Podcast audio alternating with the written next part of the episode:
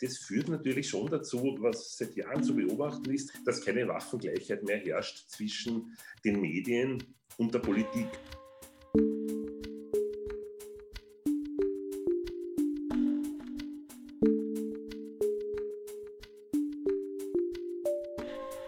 Herzlich willkommen zum Concordia Podcast. Am 26. November 2020 lud der Presseclub Concordia zum medienpolitischen Update. Bei der lebhaften Online-Diskussion über die Zukunft der österreichischen Medien waren die Mediensprecherinnen Eva Blimlinger von den Grünen und Henrike Brandstätter von NEOS sowie der SPÖ-Mediensprecher Thomas Trotzter am virtuellen Podium vertreten. Die Mediensprecher der ÖVP und der FPÖ kamen unserer Einladung leider nicht nach. Andreas Koller in seiner Doppelrolle als Concordia-Präsident und stellvertretender Chefredakteur der Salzburger Nachrichten und der Medienforscher Andi Kaltenbrunner ergänzten die Runde. Moderiert wurde das Gespräch von Concordia-Vizepräsidentin Katharina Schell. Viel Vergnügen. Zum Einstieg, um eine Art Standortbestimmung vielleicht zu machen, von der aus wir heute reden, eine sehr allgemeine Frage, wo ich mit Ihnen, Frau Bimlinger, gerne anfangen würde. Ähm, wo stehen wir denn heute tatsächlich in der österreichischen Medienpolitik? Was sind die To-Dos, was sind die Probleme und was muss dringend passieren. Natürlich aus der Sicht Ihres Jobs, aus der Sicht der Medienpolitikerin, in Ihrer Rolle auch noch der äh, Regierungsmedienpolitikerin. Also Regierungsmedienpolitikerin nicht, ich bin Parlamentarierin, aber natürlich sozusagen sind die Grünen in der Regierung, aber ich nicht. Äh, wir verhandeln das natürlich. Also die Mediensituation in Österreich ist ja eine, die sich, würde ich sagen, äh, doch von anderen Ländern in vergleichbarer Größe immer schon, äh, auch historisch gesehen, grundlegend unterscheidet. Wir haben eine äh, im Printbereich eine Medienkonzentration durch ähm, die Corona-Zeitung äh, und natürlich durch die zwei äh, Medien jetzt, Österreich und heute, wobei wenn man es mit dem, äh, also wenn man es vergleicht sozusagen mit der Reichweite, ist es immer noch die Corona-Zeitung. Wir haben eine spezielle Situation in einem Bundesland, nämlich Vorarlberg mit Russ Media, wo selbst die Corona-Zeitung scheitert. Ähm, also wir haben, was den Printsektor betrifft, eine Situation, die äh, kaum äh, eine Möglichkeit für Qualitätsmedien, sage ich jetzt mal so, bietet oder eine schwierige Situation. Es gibt äh, in dem Sinn keinen oder einen sehr äh, geringen Markt. Und Sie haben am Anfang gesagt, äh, wir werden uns auf Österreich beschränken, weil wir nicht über die Mediensituation äh, weltweit reden. Ja, aber natürlich ist äh, das mit, in, in, mit einzubeziehen, weil es natürlich keine isolierte Situation ist, äh, wobei die, der Printsektor sozusagen eben eine besondere, äh, besondere wie soll ich sagen, Parameter aufweist, die in anderen Ländern in dieser Weise äh, kaum gegeben sind. Wir haben mit dem ORF äh, einen ähm, öffentlich-rechtlichen Rundfunk, der äh, besonders stark ist, auch im Vergleich zu anderen Ländern und äh, marktbeherrschend ist. Und wir haben einige wenige äh, Privatfernsehanbieter, die zum Teil ein, Zweigstellen von deutschen Konzernen sind oder von internationalen, muss man eigentlich sagen. Äh, und äh, wenn man so will, äh, nationale Konstruktionen wie 24 oder W24 oder wie auch immer. Und wir haben hier die kuriose Situation und die ist einzigartig. Es gibt in der Schweiz zwar auch Unterstützung, aber in einer anderen Form dass das Privatfernsehen sozusagen staatlich gefördert wird.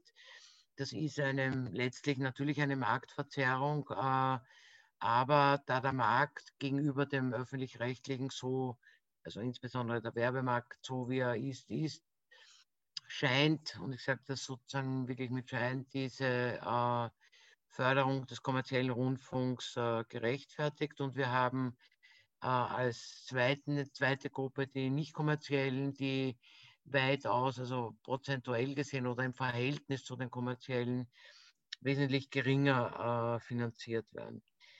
Das heißt, die Mediensituation in Österreich ist eine sehr ähm, also durch in den jeweiligen Sektoren Großplayer dominierte Situation, die kleinere äh, Unternehmen, Medienunternehmen, ich sage es mal so allgemein, für die es höchst schwierig ist, die aber einerseits äh, äh, staatlich finanziert werden, wie die privaten, also gefördert werden, finanziert nicht gefördert, wie die ähm, privaten äh, Rundfunkanbieter.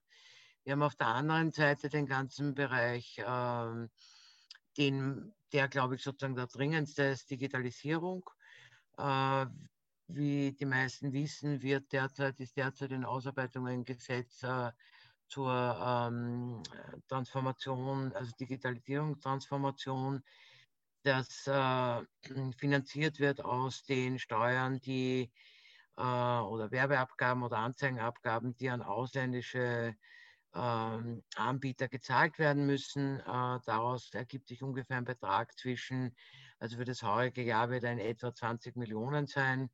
Äh, und dieses Geld wird ähm, oder soll sowohl für den Print wie auch den ähm, äh, Fernsehsektor mit Ausnahme des ORFs äh, für die Digitalisierung zur Verfügung gestellt werden, weil ähm, der Printbereich, äh, wie wir wissen, einer ist, der, glaube ich, keine wirkliche Zukunft hat, was nicht heißt, dass es kein Print mehr geben wird, aber äh, es nimmt und das zeigt sich ja in den letzten Jahren äh, massiv ab. Wir haben jetzt als letztes beschlossen, die AV-Medienrichtlinie, also aufgrund der AV-Medienrichtlinie äh, und haben hier, ich glaube, einen ganz guten Weg beschritten, insbesondere aus unserer Perspektive, insbesondere was die Barrierefreiheit, was den Jugendschutz äh, was die äh, Werbungen äh, betreffend Ernährung vor Kindersendungen betrifft und äh, auch die Balance, dass sozusagen nicht grundsätzlich jeder anmeldepflichtig ist, sondern wird eine Schwelle hm. eingebaut haben. Vielleicht, ich weiß, ich habe offensichtlich meine Einstiegsfrage doch etwas zu allgemein formuliert. Ja, ähm, war ganz ja. allgemein, deswegen beantworte ich sie allgemein. Bei Einladung zu einem Vortrag. ja, genau. Ähm, äh, also die, genau, die Mediendienstrichtlinie wurde zuletzt äh, umgesetzt. Das ist ein, ein, ein sehr konkreter Akt. Äh, die brauchen Sie, glaube ich, jetzt noch nicht im Detail zu, zu präsentieren wahrscheinlich. War eh schon fertig. Hm? Ah, super. Ja, dann. Äh, es tut mir leid, ab und zu muss die Moderatorin oder Interviewerin auch äh, Gerne, ja. Mhm.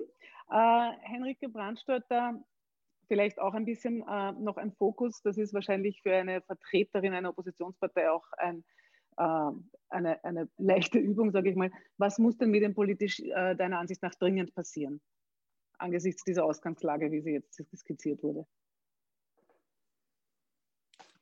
So, Ton ist eingeschalten. Also ich weiß ja. gar nicht, wo, wo man hier anfangen und aufhören soll, aber ich probiere es trotzdem äh, in, äh, das äh, knapp zu halten und nicht episch zu werden.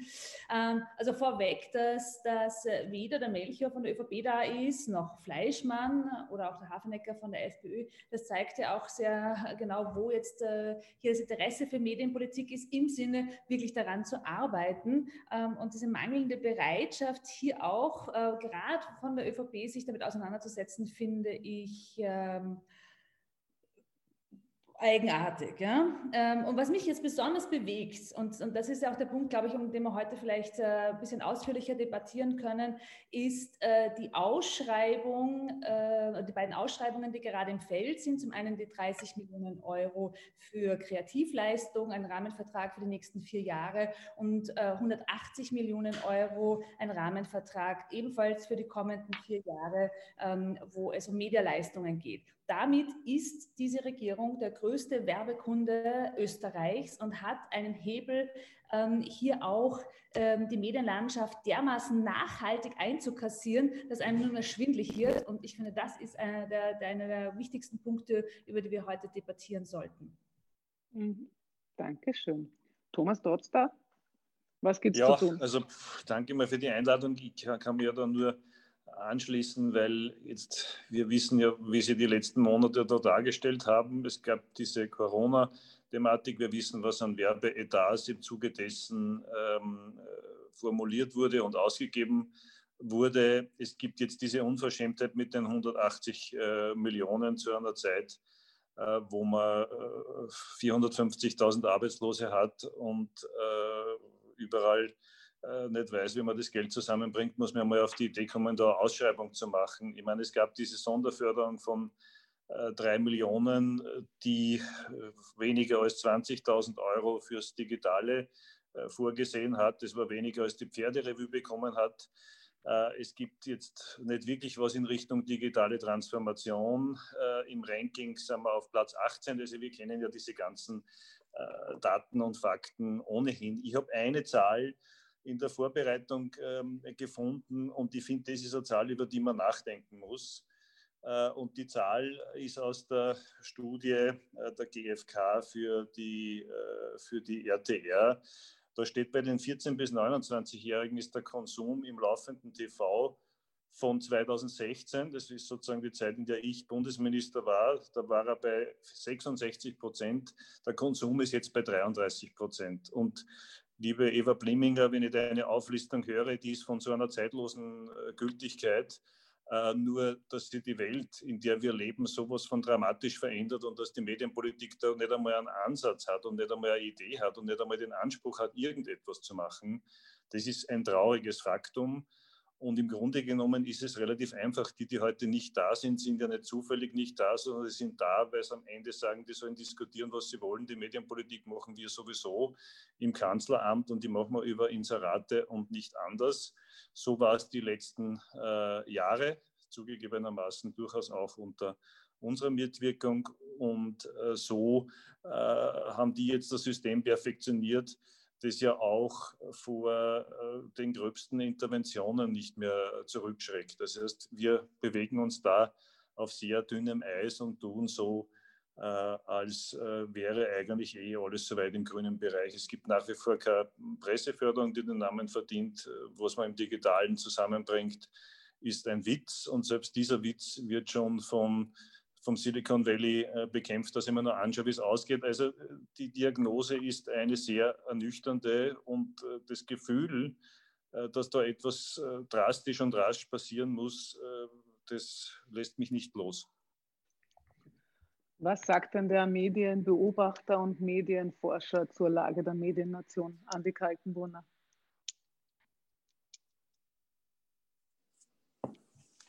Oh nein, ich versuche mich kurz zu halten auch. Äh, aber trotzdem ein, zwei, drei Punkte einzuführen. Das eine ist, glaube ich, eine Diagnose die, zu deiner Grundfrage, äh, wie schätzen wir denn Medienpolitik aktuell in Österreich ein? Ich würde mal sagen, so mächtig wie nie oder zumindest seit Jahrzehnten nicht. Warum sage ich das? Äh, das eine ist, also das, ein paar Punkte wurden angeführt, wenn wir es versuchen, ein bisschen zu strukturieren für die Debatte nachher. Äh, ist, dass wir diese Transitions-, Digitalisierungs-, Globalisierungsprozesse haben, die zu Verwerfungen führen, die in Österreich später eingesetzt haben, zum Teil als in anderen Ländern, die wir beobachten, aber umso heftiger jetzt gerade oder in den letzten Jahren. Also wenn nur noch 50 Prozent der Zeitungen, die im Umlauf sind, tatsächlich verkaufte Zeitungen sind, dann tröstet auch nicht, dass die Leserschaft bei Zeitungen von Reichweite von 75 auf 60 Prozent nur zurückgegangen ist, aber es wird nicht mehr dafür bezahlt. Wenn Thomas Trotz hat es vorher angeführt, wir Bewegtbildstudien wissen, dass die unter 30-jährigen linearen TV in einem extremen Ausmaß in den letzten Jahren nicht mehr folgen, dann sehen wir da wesentliche Veränderungen. Also die Geschäftsmodelle haben sich verändert, wenn wir jetzt einmal Medien in erster Linie als Markt sehen und das macht natürlich sehr viel Macht für Politik, diesen Markt wie auch immer zu regulieren, mehr als in den letzten Jahrzehnten der Fall war. Dann haben wir die Corona-Krise, ich darf die Breinglas-Metapher verwenden, die wir alle gern, das macht viele Dinge viel deutlicher sichtbar. Also viele Prozesse, etwa jene der digitalen Mediennutzung, beschleunigen sich und die Probleme am anderen Ende, wie wir wissen, ohne da ins Detail zu gehen. Es macht ja nicht prinzipiell natürlich schon, aber vom, aber, aber äh, keinen äh, dauerhaften Unterschied, ob es jetzt mal 20, 70 oder 70 Prozent jetzt sind, die an Inseraten verloren gehen für manche. Die Frage ist, was bleibt da dauerhaft? Und ich würde es annehmen, dass das also sozusagen eine Veränderung der Geschäftsmodelle ist, die bleibt. Ebenso auch der Journalismusmodelle und der Journalismusorganisation. Sehr viele Punkte, die man da diskutieren kann. Die, Corona, die verunglückte Corona-Schnellhilfe der Bundesregierung etwa für die Printmedien, diese Sonderförderung, darüber ließe sich auch diskutieren, die ist schon passiert wie das, sie macht eher besorgt, wie dann eine Digitaltransition dann ausschauen wird, Transitionsförderung, von der wir eigentlich alle noch nichts wissen. Äh, und das Dritte ist eigentlich angesprochen worden, auch der Rückstau. Ja, also der Rückstau wird halt immer größer. Es gibt die Presseförderung, die elende Presseförderung, die schon vor 20 Jahren elend war. Äh, und ein Modell der 70er Jahre, die immer elender wird, ist nur ein kleiner Bestandteil, wie angesprochen von, von Henrike Bratstötter, auch von Eva Blimlinger, von allen dreien, äh, sozusagen von der Politikbank, ist da ja einiges an Geld in Umlauf. Und dieser Rückstau, ob der dann in anderen Bereichen, wie etwa Inseraten, ähm, nach untransparenten Kriterien sozusagen budgetär behoben wird, das ist eine spannende Frage. Also wenn man mich fragt, was ist dann die zentrale Frage, das ist etwas, es ist so ein, ist jetzt so ein Passwort wieder geworden, Transparenz. Wir haben uns das angeschaut, etwa bei den Inseraten und der Transparenzdatenbank. Aber es hat schon seine Berechtigung, dass man dieses Wort der 70er Jahre, dieses Kreisgewort der 70er Jahre wiederfindet, sozusagen die Durchflutung der Gesellschaft mit Demokratie oder in dem Fall der Mediengesellschaft mit Demokratie, weil wir reden nicht drüber. Und da bin ich bei der Frau Brandstätter. Äh, dass gar keine Vertreter der ÖVP, also der größten Regierungspartei, da sind, um sich diesen Diskurs zu stellen, zeigt, dass das wahrscheinlich das größte äh, Problem der Medienpolitik ist, dass das lange, über viel lange Zeit eine äh, sozusagen eine Elitendiskussionspolitik war, die ja clandestin stattgefunden hat und gerade wieder sehr so wird. Und das ist gar nicht gut. Also es braucht zuerst einmal Klarheit über die Ziele von Medienpolitik, dann kann man die demokratisch mit Opposition, mit Regierungen diskutieren und der Zivilgesellschaft und schauen, was uns gut tut zu einem Zeitpunkt, wo es wir wirklich in der größten Medienumbruchssituation sind äh, der letzten Jahrzehnte und wo ja über einiges entschieden wird und nicht nur über Kohle, sondern darüber, wie wir sozusagen unsere Öffentlichkeit organisieren in einer Demokratie. Das ist nicht nur was für Sonntagsreden, sondern das ist im Moment die Wirklichkeit. Ja, und dass manche nicht da sind und nicht drüber reden wollen, äh, quod erat demonstrandum. Andreas Koller, in deiner sozusagen Doppelrolle hier als, als, als Präsident einer Journalistenorganisation und als Mitglied einer Chefredaktion einer österreichischen Tageszeitung. Äh, wo brennt bei dir der Hut, falls du dann aufhast? Das, das ist jetzt das Wörtliche. Nein, du hast keinen Hut. Tiefe Metapher bringe ich jetzt ein, weil ich muss sagen, der Hut brennt an mehreren Stellen und ich stelle mir das gerade bildlich vor. Also das, Aber ich, ich frage mich natürlich schon, nicht, wir diskutieren eigentlich seit Jahren dieselben Probleme und man muss sich aber fragen, ob die Probleme nicht in Wahrheit viel größer sind, als, als wir sie seit Jahren diskutieren. Nicht? Weil wenn ich gerade heute oder, oder gestern gelesen habe, dass sich das Europaparlament besorgt zeigt über die Lage der, der Presse- und Medienfreiheit in zwei EU-Staaten, da muss ich sagen, das ist was, was uns eigentlich auch besorgt machen sollte, weil einer dieser EU-Staaten, der ist keine 50 Meter von, von uns jetzt entfernt. Nicht? Das sind eigentlich Dinge, die wir auch am Radar haben sollten. Äh, vieles ist schon gesagt worden, ich kann mich kurz fassen. Nicht? Also, Medien sind in einer zweifachen Krise. Aber erstens ist das Geschäftsmodell der traditionellen Medien total unter Druck gekommen und zweitens ist das ähm, Konsumentenverhalten, also das, das Mediennutzungsverhalten der Konsumenten total unter Druck gekommen. Und jetzt ist es so, und jetzt spreche ich als, als, als Mitglied einer Chefredaktion, also wir starren ja nicht wie das Kaninchen äh, auf die Schlange, auf diese Änderungen. Wir arbeiten damit, wir versuchen uns, wir versuchen diesen Transformationsprozess zu bewältigen. Und ich glaube, das, das gelingt den meisten österreichischen Medien auch ganz gut. Ich sage das deswegen, weil sonst gäbe es diese Medien gar nicht mehr. Ich rede jetzt beispielsweise von traditionellen Tageszeitungen. Also die haben sich in den letzten Jahren in einer Art gewandelt, die ganz also phänomenal ist, nämlich auch in der, nicht nur in der äh, Aufbringung von dem nötigen Geld, das man braucht, um Medien zu machen, sondern auch in der Art, Geschichten zu erzählen. Also wir machen heute einen ganz anderen Journalismus als früher. Aber das führt zu weit, das ist, glaube ich, nicht unser Thema. Was unser Thema ist, äh, natürlich fühlen wir Medien, und das spreche ich jetzt auch für den Presseclub Concordia, uns natürlich von der Politik ein wenig verlassen, wenn ich daran denke, dass seit etlichen Jahren über Informationsfreiheit gesprochen wird und das Modell ist noch nicht da. Das hat sogar schon der Vorgänger des Herrn Trotzter vorgelegt, der Herr Ostermeier, wurde auch von Thomas Trotz da mutig vorangetrieben, aber es war halt nichts zu machen in der damaligen. Ja, es war sinnlos in der damaligen Koalition. Ich weiß nicht, ob es in der jetzigen Koalition besser ist. Das wird dann die Kollegin Blimlinger sagen. Und ich meine, was die Inserate betrifft und das PR-Budget der Bundesregierung, da muss ich sagen, es gibt auch andere, die große Millionenbeträge inserieren und, und, und äh, auf den Markt schmeißen, zum Beispiel das PIT der Gemeinde Wien. Ich meine, kann man darüber diskutieren. Äh, was mir und was uns, also was auch dem Presseclub Concorde ein großes Anliegen ist, ist natürlich sind natürlich die Kriterien, nach, de, nach, denen nicht nur die Presseförderung, sondern auch öffentliche Inserate vergeben werden. Und da ist mir schon unangenehm aufgefallen oder halt zumindest massiv aufgefallen, dass wie äh, ein gewisses Medium äh, nämlich Ö24, sich da so völlig vergessen hat in der Terrornacht und da also die ersten Videos online gestellt hat, haben zwei private Handelsketten, nämlich es war Spar und Rewe, haben einen Inseratenboykott mehr oder weniger ausgesprochen. Von der öffentlichen Hand ich nichts dergleichen gehört. Nicht? Also das heißt, da haben die gewinngetriebenen kapitalistischen Gesellschaften haben sozusagen höheres ethisches äh, Standards angelegt als die, als die Politik in diesem Zeitraum. Also das ist was, was uns allen nicht gefallen kann. Und grundsätzlich äh, muss man sagen, also diese 180 oder was Millionen der Bundesregierung sind schon ins Treffen geführt worden. Das führt natürlich schon dazu, was seit Jahren zu beobachten ist, dass keine, keine Waffengleichheit, Entschuldigung, das klingt sehr martialisch, aber mir fällt jetzt kein besseres Wort ein, dass keine Waffengleichheit mehr herrscht zwischen den Medien und der Politik. Nicht? Die Politik kann sich mit etlichen Millionen auf, aufmunitionieren. Jetzt bin ich schon wieder im militärischen Bereich, eigentlich furchtbar. Nicht? Also sie kann, sie kann ihre PR-Budgets von, von, Politikberatung bis Medienberatung, die können sich bis zur Kragenleiste sozusagen alles leisten, während wir Medien die eher unterfinanziert sind. Und da ist dann der einzelne Journalist, die einzelne Journalistin vis-à-vis -vis, äh, einer Politik, die mit ganz anderen Mitteln äh, versuchen kann. Und es gelingt meistens auch, ihre, ihre Geschichten zu erzählen. Und das ist also auch was, was natürlich auch mit Presseförderung zu tun hat. Nicht? Weil je magerer die Redaktionen äh, unterfüttert sind, desto schlechter können sie auf diese, auf diese Phalanx von, von PR und sonstigen Dingen reagieren. Ja, ich hätte noch einiges zu sagen, aber ich mache einen Punkt. Du wirst noch Gelegenheit haben.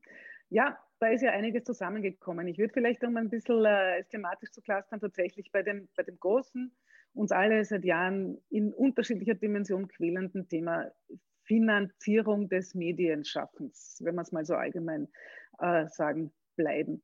Ich würde gerne kurz darauf hinweisen, weil das Wort Presseförderung jetzt ein paar Mal gefallen ist. Also das vorliegende aktuelle Regierungsprogramm ist schon das zweite, in dessen Medienkapitel und sonst auch nichts, ich habe eine Volltextsuche gemacht, das Wort Presseförderung gar nicht einmal mehr vorkommt. Also die Frage ist tatsächlich, ähm, hat man aufgegeben und resigniert oder ist das Wort Presseförderung einfach, weil wir ja alle sehr digital denken heute, zu antiquiert dafür? Äh, das wäre die eine Frage, die mich interessieren würde und vielleicht für die Leute, die nicht ganz den Einblick haben, die Presseförderung ist derzeit und zwar seit Jahren mit jährlich 8,7 Millionen Euro budgetiert. Nur einfach so, damit man einen Überblick über den Budgetrahmen hat. Und die zweite Frage, und die würde ich gerne gleich direkt an die Frau Blimlinger richten. Ähm, wie, Zitat, trotz der Unverschämt ist denn jetzt das Vorhaben, sich äh, eine sozusagen koordinierte, einen koordinierten Schaltfinanzrahmen für die Bundesregierung von 180 Millionen Euro bis 2024 zu geben.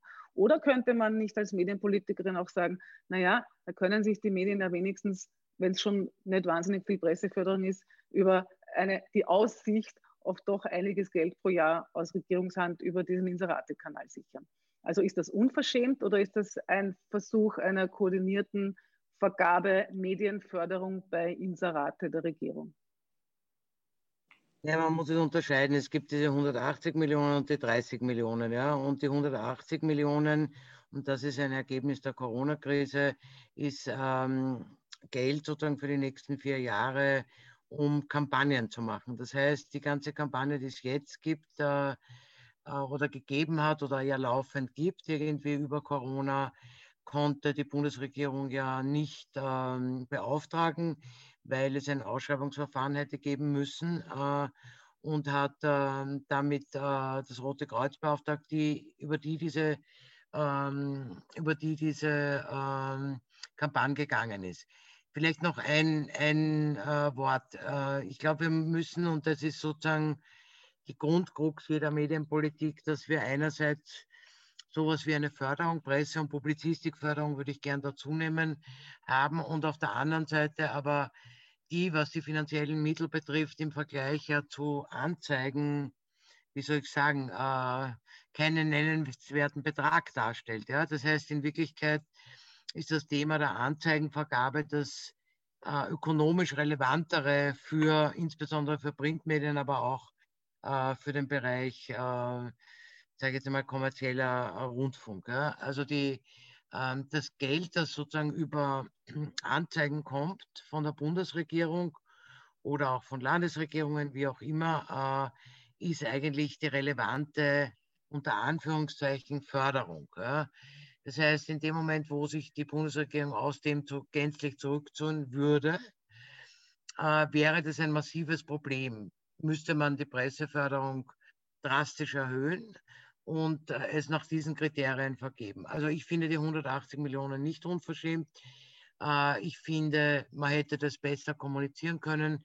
Das war nicht gescheit gemacht.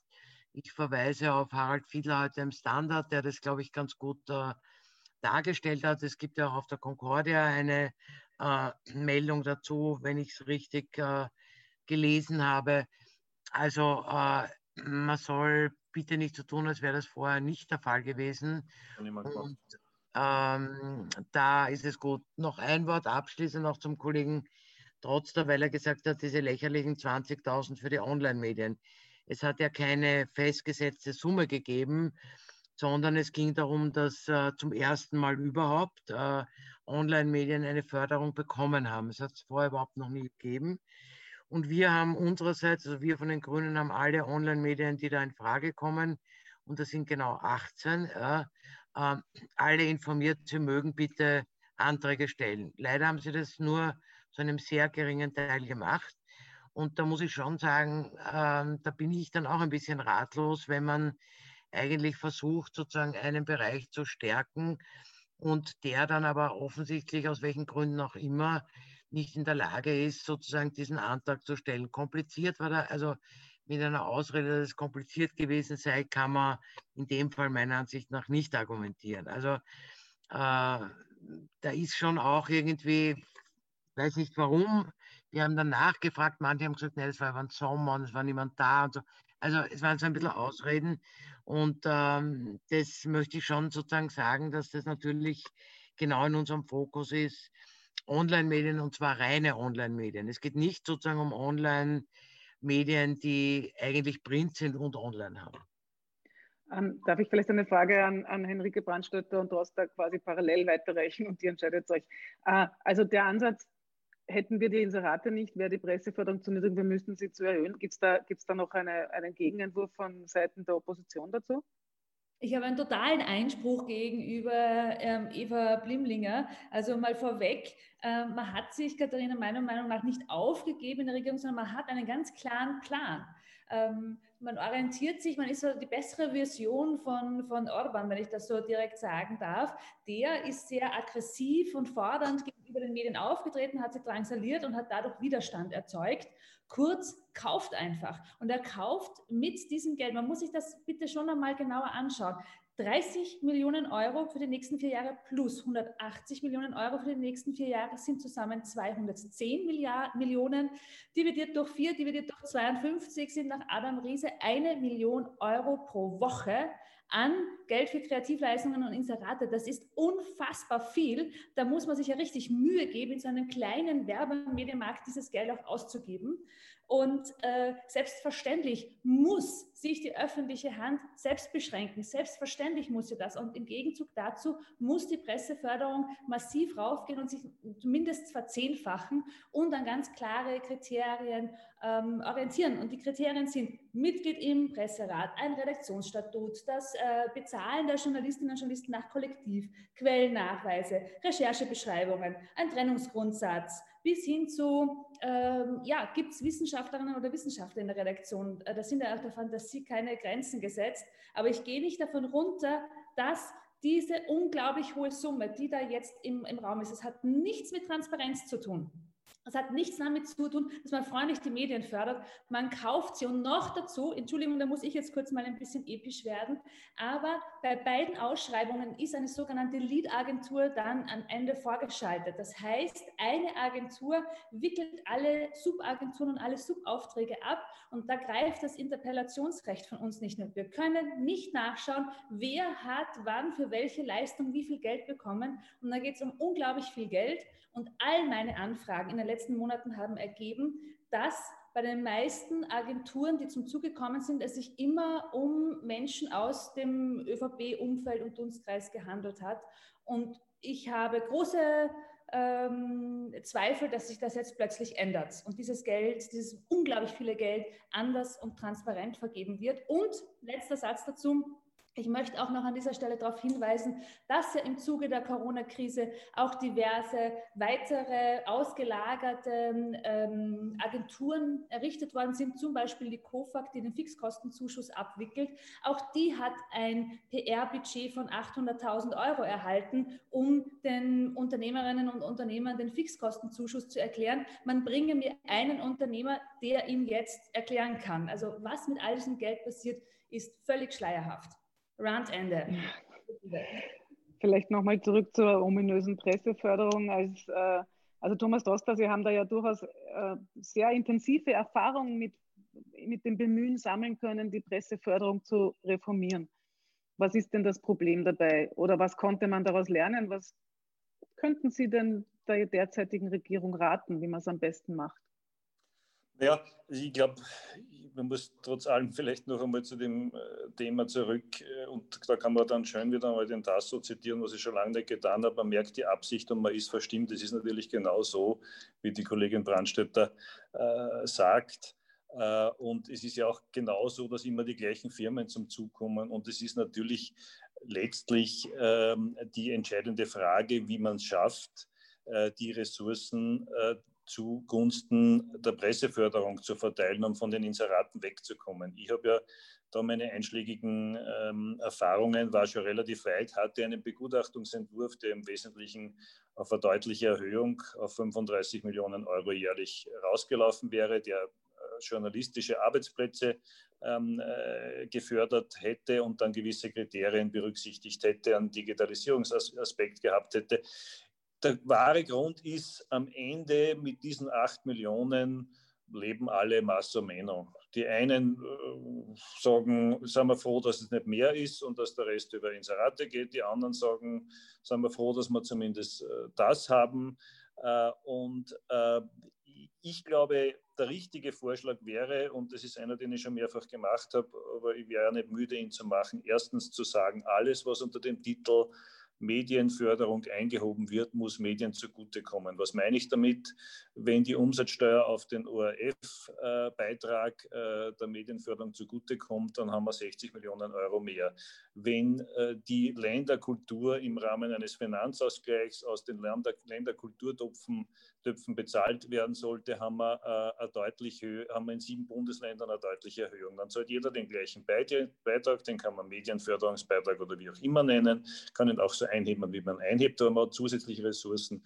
Und die müssen gehen in Journalistenarbeitsplätze, die müssen gehen in die äh, digitale Welt, die müssen gehen in eine wirkliche Online-Förderung und die müssen gehen, ich glaube, auch in neue Arbeitsformen. Wenn ich mir anschaue, äh, jetzt habe ich gestern das Vergnügen gehabt, da als Zeuge im Ibiza-Ausschuss äh, zu, zu, zu sitzen, aber das Ibiza-Beispiel ist deswegen ein gutes, weil einerseits beschrieben wird, wie es ist und wie sich die Politik die Medien vorstellt und manche machen das ja auch so, die äh, ist ja auch schon beschrieben worden. Äh, und auf der anderen Seite sieht man, dass Ibiza ja wohl nicht aufgedeckt worden wäre, wenn es nicht äh, Rechercheplattformen gegeben hätte, wenn sie nicht die besten Journalistinnen und Journalisten von Falter, Süddeutsche und andere zusammengesetzt hätten. Im Übrigen auch, jetzt können wir über diverse Papers reden und, und, und. Ich glaube, das hat sozusagen auch, das ist ja am Ende geht es ja darum, dass man Investigatives fördert äh, und dass man Fördertöpfe schafft äh, für auch Zusammenarbeit, die über Grenzen hinausgeht.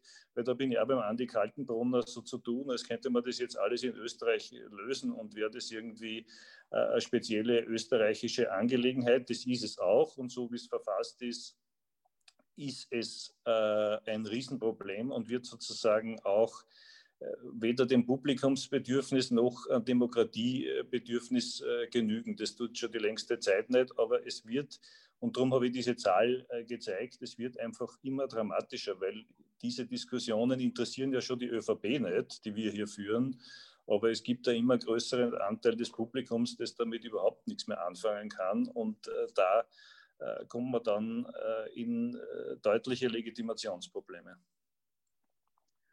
Ähm, Andi, du hast dich auch sehr viel in den vergangenen Jahren mit der Auswirkung des Medienwandels auf äh, die Newsrooms und die Medien an sich. Reden wir alle miteinander auch jetzt gerade noch immer zu viel über hier Print und da Online und da Fernsehen und da Streaming? Wie kann denn eine zeitgemäße Medienförderungskonzeption passieren, wenn wir immer noch in Papier versus Internet denken? Gar nicht. Äh, das funktioniert natürlich in, in, vielen, vielen Säulen, aber diese Silo-Politik äh, muss in den Köpfen der, derer, die Medien gestalten, aufhören. Und vielfach tut es das ja. Andreas Goller hat darauf hingewiesen. Wir sehen immer mehr integrierte Newsrooms, das Denken in vielen Kanälen. Die großen Medienhäuser agieren ja in verschiedenen Feldern. Das sind Privatrundfunkveranstalter seit vielen Jahren, werden immer öfter zu Fernsehveranstaltern, haben ihre Digitalkanäle. Am anderen Ende heißt das für Förderung und für ein medienpolitisches Verständnis, dass es so ein konvergentes Medienverständnis und Förderverständnis braucht, wie das Publikum seit 10, 15, 20 Jahren hat. Äh, manchmal die Produzenten etwas länger brauchen, nur die Politik noch überhaupt nicht. Also das heißt, es stimmt natürlich, wir sollten generell von einer Medienförderung reden. Äh, Thomas Trotz hat da jetzt ein paar Punkte ja angeführt, wo überall äh, Geld zusammenfließt. Wir denken, alle haben es angeführt. Eva Blimling hat die Publizistikförderung verwiesen, äh, die wir vorher vergessen hatten. Also wir haben sehr viele Töpfe. Das sind kommunizierende Gefäße eigentlich nicht, sondern sie schütten aus. Sie landen aber irgendwo, wo damit etwas getan wird und manchmal ausgeglichen wird, etwa gerade im Privatrundfunksektor sehen wir ja, dass da manche äh, Medienhäuser bedacht werden nach Kriterien, die uns auch unklar sind. Also qualitativ ist da nicht wahnsinnig viel. Wenn ich, wenn ich trotzdem noch was kurz diesem Inseratenpunkt von vorher äh, zum, zur Budgetierung sagen darf. Also ich glaube, der ganz wesentliche Punkt, der hier gefallen ist, aber man muss das festhalten, ist, wir müssen unterscheiden zwischen dem, was ist Informationsleistung von Politik, sei es in Land, Bund, öffentlichen Körperschaften, wo jeder Bürger den Anspruch hat, informiert zu sein. Und dann kann man darüber diskutieren, ist das viel oder wenig, was da passiert. Und dazu braucht man Transparenz, indem man sagt, was soll denn kommuniziert werden im Corona-Fall? Was ist die Annahme? Und dann braucht man von mir aus auch Agenturen, die das ideal schalten, wie in der Privatwirtschaft. Aber die sind die Schalter. Also das, das müssen wir sozusagen einerseits verstehen. Und am anderen Ende haben wir Förderung. Und das zu vermischen ist absolut unzulässig. Und wozu das führt, damit dazu haben wir ja für die, die nicht dabei waren, ja eine kleine Studie, sogar sehr aufwendige Studie eigentlich gemacht für die Jahre 2018, 19, uns mal anzuschauen, was passiert, wenn die österreichische Bundesregierung äh, an äh, die Ministerien und das Bundeskanzleramt schalten in österreichischen Tageszeitungen und deren Online-Kanälen. Und da sieht man so viele unverständliche Entwicklungen, Verschiebungen, ungleiche regionale Verteilungen, eine dramatische äh, Bevorzugung und dramatische, glaube ich, eine deutliche Bevorzugung, weit, weit überproportionale Bevorzugung des, des Zeitungsboulevards. Und das wird nirgendwo begründet. Und man weiß nicht, ist das jetzt Informationsleistung, dann ist sie fehlgeleitet gewesen. Oder ist es Förderung? Dann hat uns niemand gesagt, was die Förderziele waren, etwa der Jahre 2018, 2019. Genau diese hat Politik Transparenz zur Diskussion zu stellen. Und das, diese beiden Dinge sollten wir auseinanderhalten in einer breiteren, und das war deine Frage, Katja, in einer breiteren Medienförderung. Also nicht immer sozusagen nur ein Zipfel zu zeigen, äh, weil das eher zur Verwirrung beiträgt ich unterstelle ja, dass die jahrelange Debatte über die Presseförderung dazu beitragen sollte, dass man über alles andere nicht redet, weil das war einfach zu verstehen immer für alle. Ja, und dann hat man halt großartig über die eine Mille mehr oder weniger und Kollegen haben eine Studie gemacht, dass man es mehr sein sollte und so. Aber im Grunde genommen, während wir über acht, neun Millionen immer wieder diskutiert haben in der Öffentlichkeit, äh, wurden Dutzende Millionen über andere Kanäle eingesetzt nach vollkommen vielfach, nach vollkommen unklaren Kriterien. Das müsste sozusagen aus Forschersicht interessant. Aus staatsbürgerlicher Sicht äh, muss man sagen, das müsste ein Ende haben. Hm. Na, Stichwort Kriterien generell für Medienfinanzierung. Äh, Andreas Koller, es sind zwei Andreas da. Äh, Kriterien für eine Reform der Presse- oder Medienförderung. Es wurden ja einige genannt. Das sind die üblichen verdächtigen Kriterien, die immer wieder gewälzt werden. Es hat sehr viel mit Medienethik zu tun, oft auch mit Arbeitsbedingungen, Stichwort Kollektivvertrag in den Redaktionen, äh, Kriterien für Inseratevergabe. Was braucht es denn aus Sicht äh, der Concordia, wenn du jetzt als Präsident sprichst, Andreas? Oder ja. was wäre da eine, ein guter Ansatz? Und auch ein machbarer, vielleicht ein politisch durchsetzbarer. Ja, ob er politisch durchsetzbar ist, weiß ich nicht. Machbar wäre auf jeden Fall, wenn der Wille vorhanden wäre. Meine, die Kriterien sind ja eigentlich relativ klar es ist ja so, dass journalistische Qualität durchaus messbar ist. Nicht? Das ist ja nicht irgendein Schlagwort, das irgendwer sagt, sondern Qualität ist messbar. Also man könnte beispielsweise journalistische Qualität als Maßstab für die Presseförderung nehmen. Man könnte, das ist schon angeklungen, wurde schon gesagt, aber ich wiederhole es ganz bewusst, weil es uns wahnsinnig wichtig ist. Äh, man könnte äh, Medien, die, die ethische Kriterien nicht einhalten, äh, in der Presseförderung und auch in der Inseratenvergabe anders behandeln als äh, Medien, die das sehr wohl tun. Beispielsweise könnte man äh, ein Modell sich vorstellen, dass nur Medien, die dem Presserat beitreten, gefördert werden.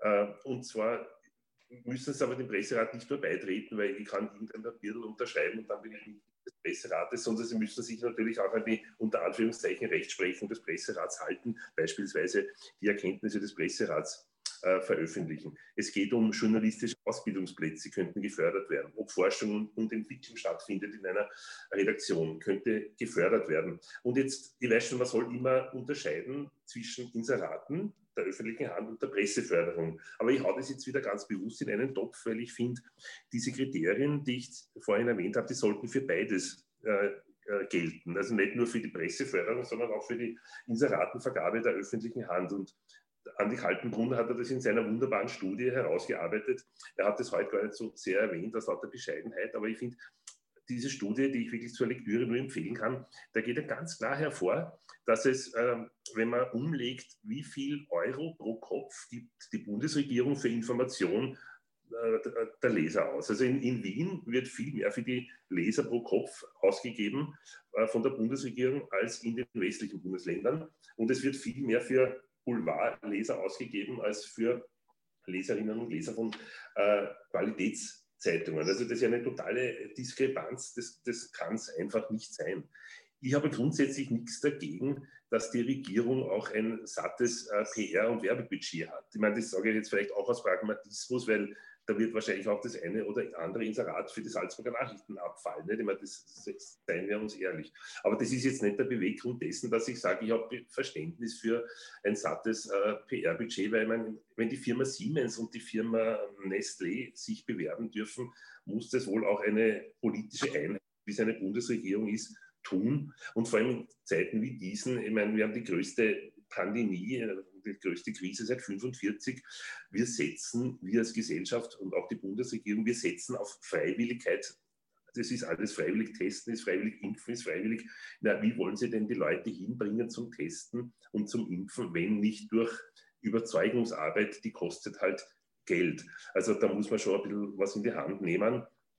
Was mir ganz gut gefällt, ist, was die Neos in Wien und die SPÖ, also die SPÖ und die Neos in diesen Koalitionsvertrag reingeschrieben haben, dass sie eben die Medienpolitik überdenken wollen in Wien. Man kann nur sagen, ich bin sehr gespannt, weil alles das, was wir jetzt besprechen und so diese Sündenfälle der bösen Regierung, das hat ja nicht die jetzige Regierung erfunden, das muss man schon auch sagen.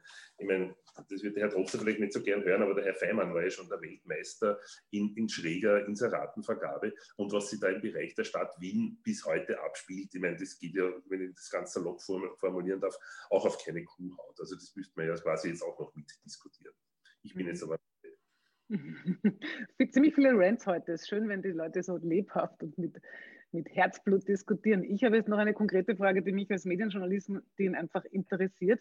Frau Blimlinger, dieser äh, sozusagen Digitalisierungsfonds oder die Digitalisierungsförderung für Medien, gespeist aus den Mitteln der Digitalsteuer, die ja schon sprudeln. Äh, wann kommt denn das endlich? Das sollte ja eigentlich schon längst fertig sein, oder? Also ich, ich würde schon gerne den Entwurf mal lesen. Und Zusatzfrage, was werden denn da für Kriterien für die Vergabe drin sein? Kriterien, die Sie teilweise jetzt schon auf dem Tapet lagen, Kriterien wie Innovationsgrad von Projekten, das würde mich noch interessieren. Also es dauert deswegen so lange, weil sich die beiden Regierungsparteien nicht darüber einig sind, äh, wie es ausschauen soll und wie gefördert werden soll. Also wir diskutieren das seit einem halben Jahr und äh, nähern uns immer mehr an, äh, weil es da wie man sich denken kann, große Unterschiede gibt in, dem, in den Kriterien. Und ähm, wir Qualitätskriterien wollen äh, und dabei sind, äh, eins nach dem anderen vielleicht hineinzukriegen oder eines haben wir schon drinnen. Schauen wir, dass wir noch ein zweites oder ein drittes hineinkriegen. was das Welches erste ist Mal. das, wenn ich fragen darf, was schon drin kann ist? ich Ihnen nicht sagen. Äh, Ach, ich habe es versucht. ja, aber äh, na, also wir verhandeln das. das da rede ich kann nur sagen, dass es so ist, dass es eins geben wird. Das wäre überhaupt das erste Mal in einer Medienförderung, dass es Qualitätskriterien gibt. Ähm, uns liegt äh, sehr am Herzen die Arbeitsplätze für Journalisten und Journalistinnen, äh, aber auch hier sozusagen in einem etwas erweiterten Bereich, nämlich auch Personen, es geht ja um eine digitale Transformation, die äh, eben auch in dieser digitalen Transformation beschäftigt sind. Also eine spezielle Form des Online-Journalismus etc. Ja. Also es ist sozusagen auch hier, weil ja das auch immer wieder auch von den Kollegen, Kolleginnen da ins Treffen geführt wurde, äh, Journalisten und äh, nach Kollektivvertrag, ja, aber es geht auch darum zu sehen, bei einer digitalen Transformation, dass es andere äh, Bereiche gibt, die genau in dieser digitalen Transformation wesentlich sind. Vielleicht sage ich ein paar, äh, kann schon ein paar Eckpunkte sagen. Es wird, äh, also wir sind äh, in einem hohen Maße daran interessiert, ähm, dass möglichst viele Medien die Gelegenheit haben, zu dieser Transformation oder diese unterstützen, also diese mit diesem Fonds unterstützt wird und dass es hier eine äh, Unterscheidung geben wird in sowas wie eine Basisförderung und eine Projektförderung. Das heißt, äh, dass auch Projekte, ganz spezifische äh, von äh, Medienunternehmen, ich sage ganz allgemein, eingereicht werden. Was uns auf der anderen Seite aber wichtig ist, ist, dass natürlich bestimmte Medien, ich sage jetzt zum Beispiel unzensuriert, keine Förderung kriegen. Ja? Also es war ja ein Vorwurf auch äh, und ein richtiger Vorwurf, dass bei dem ersten Medienhilfspaket unzensuriert dabei war. Das ist, war den Kriterien der äh, Presseförderung leider geschuldet. Äh, das sind Dinge, die wir in Zukunft auf jeden Fall verhindert verhindern wollen. Und äh, vielleicht abschließend noch ein Wort, weil es immer wieder gekommen ist, der Stau.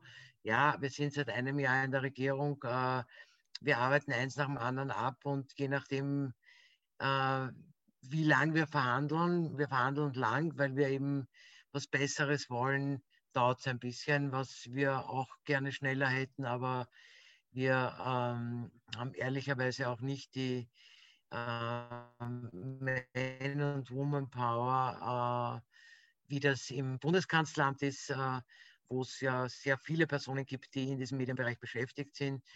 Wir machen das de facto zu dritt und äh, das ist sozusagen, was die Kapazität betrifft, ein gewisses Ungleichgewicht.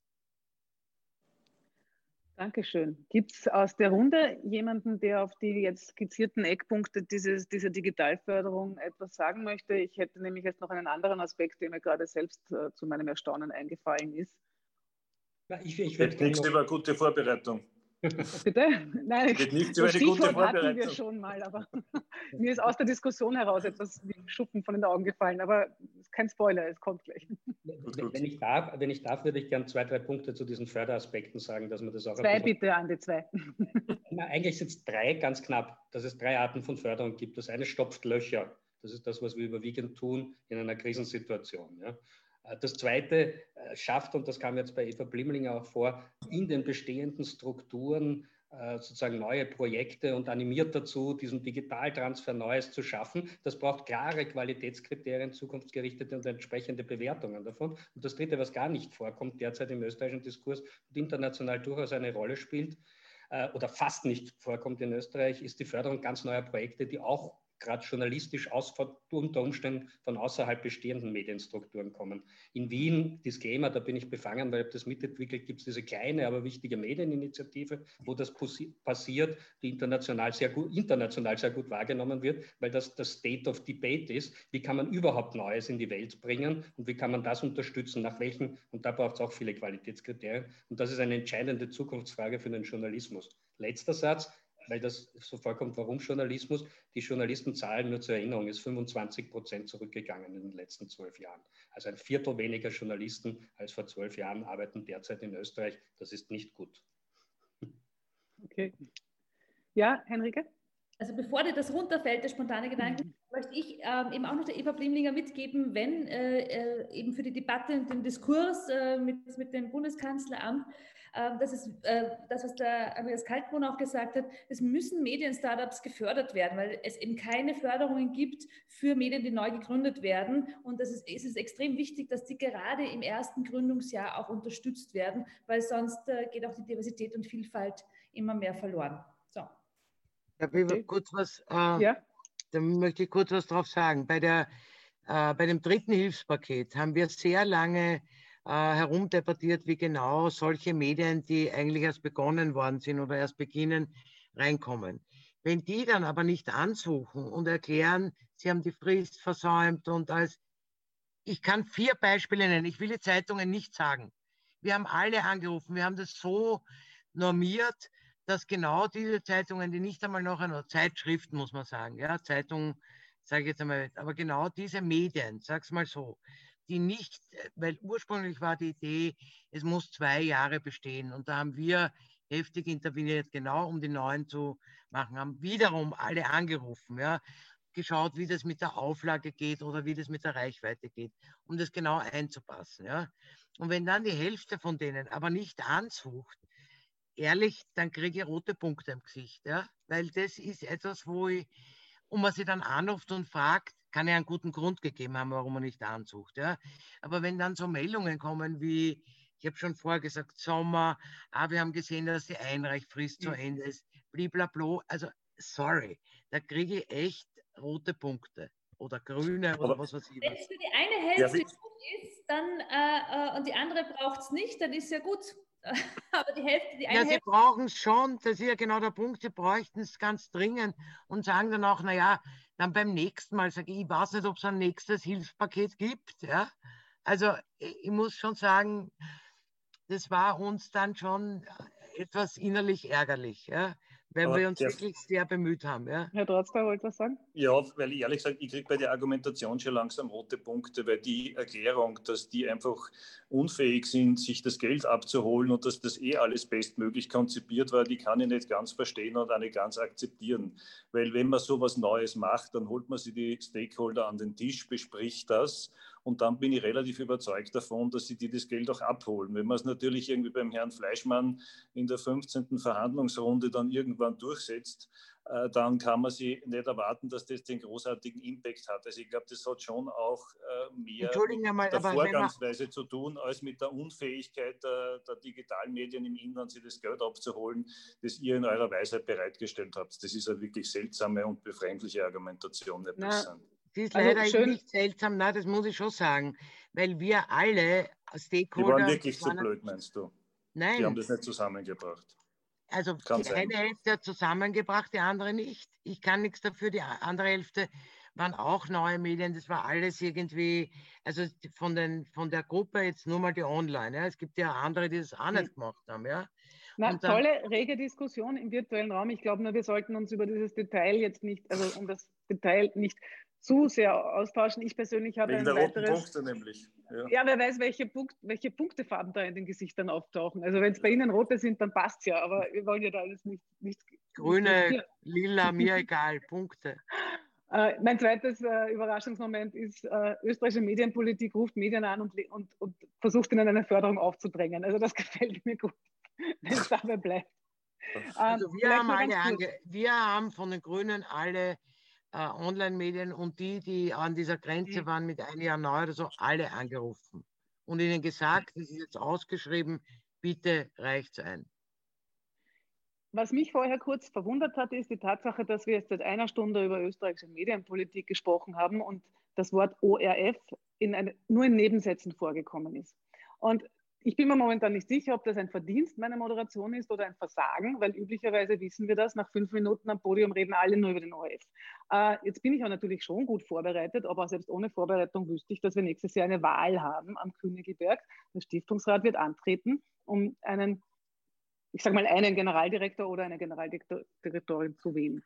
Wie wichtig ist es denn, bitte Frage an die Runde und wer was dazu sagen hat, wie wichtig ist es im Jahr 2021 für die österreichische Medienbranche, wer dort oben im äh, Büro des Generaldirektors sitzt. Ähm, mittelwichtig, ich antworte schnell. weil es nicht das Entscheidende ist. Das Entscheidende ist, und das hast du jetzt angesprochen, ist, dass wir zwar nicht über den ORF gesprochen haben, damit auch nicht über die endlose Debatte zur Veränderung des ORF-Gesetzes und sozusagen den öffentlich-rechtlichen mit einem klaren Auftrag zu versehen, der in den Jahren 2021 fortfolgende spielt. Derzeit spielt es im Jahr 2001 mit dem ORF-Gesetz mit leichten Adaptionen und der ORF, ob man das jetzt mag oder nicht, sei dahingestellt, wird, äh, wird abgekoppelt von einem großen Teil seines Publikums, nämlich dem Jüngeren. Thomas Trotz hat ein paar Daten genannt, da gibt es viel, viel mehr. Also das ist die entscheidende Frage. Wer das dann umsetzt und wer sozusagen die Innovationskraft hat, einen öffentlich-rechtlichen äh, in die Zukunft zu führen und das in einem dualen System, das auch anders organisiert gehört und anders diskutiert gehört, wie da Kooperationen und Zulässigkeiten sind. Das ist eine ganz große, eine zentrale medienpolitische Frage. Schön, dass wir nach einer Stunde dort sind und nicht, wie du richtigerweise sagst, nicht schon noch fünf Minuten, wo dann jeder seine Befindlichkeit mit einem Einzelprogramm oder einer einzelnen Person diskutiert, meistens dann. Also gut, dann kann man nur über die Personen diskutieren, die das machen sollen. Und es ist mhm. natürlich nicht egal, wer Generaldirektorin oder Generaldirektor ist. Aber ja. erst, erst, wenn wir wissen, was der oder die zu tun hat. Ich fürchte, wir werden es bei der Wahl nicht wissen. Mhm. Andreas Koller hat aufgezeigt, Eva Blimlinger wollte auch noch was sagen. Ich, ich bin eigentlich sehr froh, dass na, erst nach einer Stunde das ORF-Thema gekommen ist, weil ich habe mir sogar als Stichwort notiert, was ich hier einbringen will dass Medienpolitik in diesem Land viel zu oft immer nur ORF-Politik ist und dass ständig über die Befindlichkeit des ORF und auch die Geschäftsfelder des ORF diskutiert wird und, und die Geschäftsfelder der anderen Medien da ein bisschen hin, außen vor bleiben. Und ich finde, man muss auch jetzt aufpassen, wenn es da um Dinge geht wie den Österreich-Player und so weiter, was da alles kommen soll, ist eh alles ganz, ganz super. Man muss aber immer dazu sagen, dass der ORF natürlich als de facto Monopolist äh, also Monopolist ist jetzt vielleicht zu viel gesagt, aber ihr wisst schon, wie ich es meine. Also als sehr marktstarkes und marktdominierendes Unternehmen in einem Markt sich quasi geriert und aufführt, wo halt auch andere kleinere Mitspieler sind und der ORF als größter Spieler noch dazu die Gebühren hat, die wir alle nicht haben. Ich sage immer, ja, ich hätte vielleicht auch ganz gern, dass jeder Salzburger die Salzburger Nachrichten abonnieren muss. Nicht? Und dann hätten wir eigentlich überhaupt keine keine wirtschaftlichen Schwierigkeiten mehr. Das ist aber nicht so, kann auch nicht so sein und soll auch nicht so sein. Also darum wünsche ich mir eine Mediendebatte, die halt auf Gleichberechtigung äh, äh, abzielt und zur Kenntnis nimmt, es gibt neben dem ORF auch noch was anderes. Wenn ich mal so anschaue, wie die Dinge laufen, ein Jahr vor der Wahl, da muss ich sagen, ich hoffe, der Herr Wrabetz hört jetzt nicht zu, aber der Herr Wrabetz tut schon sehr viel, um wiedergewählt zu werden. Das kann, kann man, glaube ich, objektiv so sagen. Also und tut sehr viel, um der Regierung nicht weh zu tun. Wie sich das dann auswirkt auf die Wahl nächstes Jahr, weiß ich nicht, aber da bin ich beim Kollegen Kaltenbrunner, es ist eigentlich relativ egal. Ich würde vielleicht. Eig ja. Also, bitte mach die du. Eva Blimlinger, na, die Eva Blimlinger hat sich so. äh, zu Wort gemeldet, aber die sind die weg. Also, ich hoffe, sie kommt wieder. Äh, äh, ja. Also ich muss Sie da leider ähm, kurz korrigieren, weil Sie vergleichen sich als Salzburger Nachrichten mit dem ORF, aber Sie sollten sich, wenn dann, mit der Wiener Zeitung vergleichen, weil die ist eine äh, von Staatswegen durchfinanzierte ähm, Zeitung. Und den Vergleich mit dem ORF, ich finde, das hinkt auch ein bisschen. Ja, was, darf, ich, darf ich einen, einen Satz dazu sagen? was ich sagen wollte, es gibt ein Medium, das sich nicht nur am Markt finanzieren muss, sondern das auch Gebühren einheben darf. Nicht? Und das, das verzerrt den gesamten Markt. Okay. Ah, die Frau Blimling ist wieder da. Sie stellt die Verbindung zum Audiosignal her. Während sie das tut, ja, gerne trotzdem. Naja, ich glaube, ehrlich gesagt, ähm, dieses ORF-Thema ist jetzt nach einer Stunde doch da. Ähm, letztlich äh, auch um die Gefahr der Redundanz. Ich glaube, der Satz, den ich zuerst gesagt habe, alles, was unter dem Thema Medien eingehoben wird, soll Medien zugutekommen, ähm, ist äh, der richtige Vorschlag, um die Finanzierung auf eine breitere Basis äh, zu stellen, und zwar für alle, ob digital oder print oder, oder wie auch immer. Zum Zweiten, ich bin überhaupt nicht der Meinung, dass es keine Rolle spielt, wer das führt. Natürlich geht es um die strukturellen Fragen, es geht um die Fragen online first, online only und so weiter und so fort. Ich meine, wir kennen ja diese ganzen Diskussionen, die es da geben, um eine sinnvolle Digitalisierungsstrategie. Äh, das ist nach wie vor der, der, der, der Marktführer und ähm, ich möchte nur daran erinnern, vor dem Herrn Rabetz haben, der Herr, haben die Frau äh, Generalintendantin und der Mück den ORF geführt. Da ist journalistisch so gearbeitet worden, wie es jetzt äh, bisweilen, äh, wie man es bisweilen anhand von äh, ZIP 1-Beiträgen äh, vermuten kann. Äh, unter einer Führung, die anders wäre, äh, glaube ich, könnte man davon ausgehen, dass die ZIP 2 unter Reportern auch so aussehen würde und dann hätte man ein Problem, das noch größer wäre als das, das wir schon haben. Also ich will da wirklich nichts beschönigen, äh, aber ich warne davor, sich der Illusion hinzugeben, dass das auch dann noch fest in türkiser Hand ist, äh, dass dann die Sendungen, die man jetzt nur anschauen kann, einen, eine, eine Halbwertszeit von mehr als einem halben Jahr hätten. Und da erinnere ich sozusagen noch einmal an die Vergangenheit, äh, wie das unter äh, Schwarz-Blau 1 gelaufen ist. Und ich fürchte, die Grünen sind da nicht das entscheidende Korrektiv. Aber da ist vielleicht. Die Grünen, Stichwort. Frau, na, warte, die Frau, die Frau so, Bleminger ist, steht schon länger auf der Rednerinnenliste. Sie ist dann nur rausgefallen. Sie sind noch stumm geschalten, Frau Bleminger, bitte. Jawohl. Ähm, wir können gar nicht das Korrektiv sein, weil es gibt drei grüne Stiftungsräte, also ähm, von Mehrheiten weit entfernt. Äh, vielleicht zwei Worte zum oder drei Worte zum ORF. Ähm, also die Grünen sind ganz dringend für eine Haushaltsabgabe, äh, weil es viele Probleme lösen würde, auch in der Finanzierung anderer Stakeholder. Das müsste man sich genau überlegen. Es ist, äh, ob man eher, eher das deutsche Modell oder das Schweizer Modell nimmt. Ich bin da eher dem Schweizer Modell äh, zugeneigt, aber das kann man auch dann ein österreichisches Modell entwickeln. Wobei, wenn es schon zwei Bewährte gibt, wäre es gut, wenn man aus denen das Beste nimmt. Äh, es ist natürlich wichtig, wer äh, den öffentlich-rechtlichen Rundfunk leitet. Und zwar einerseits, Thomas Trotz hat die strukturellen Fragen genannt. Ich nenne die vor allen Dingen technischen Fragen. Der ORF ist, was die Digitalisierung betrifft, total hinten. Also die Digitalisierung ist ein ganz zentraler Bereich für den ORF und äh, es geht natürlich darum, äh, diesen öffentlich-rechtlichen Rundfunk so zu positionieren, dass er seine äh, Position auch erhalten kann, weil wenn äh, diese Digitalisierung und auch Thema Player, sage ich jetzt einmal als Stichwort, nicht kommt, dann äh, wird es den ORF in dieser Form in ein paar Jahren kaum mehr geben können, weil äh, es ein anderes, haben wir eh schon alles gesagt, Seherinnenverhalten gibt, alles das, was dazukommt.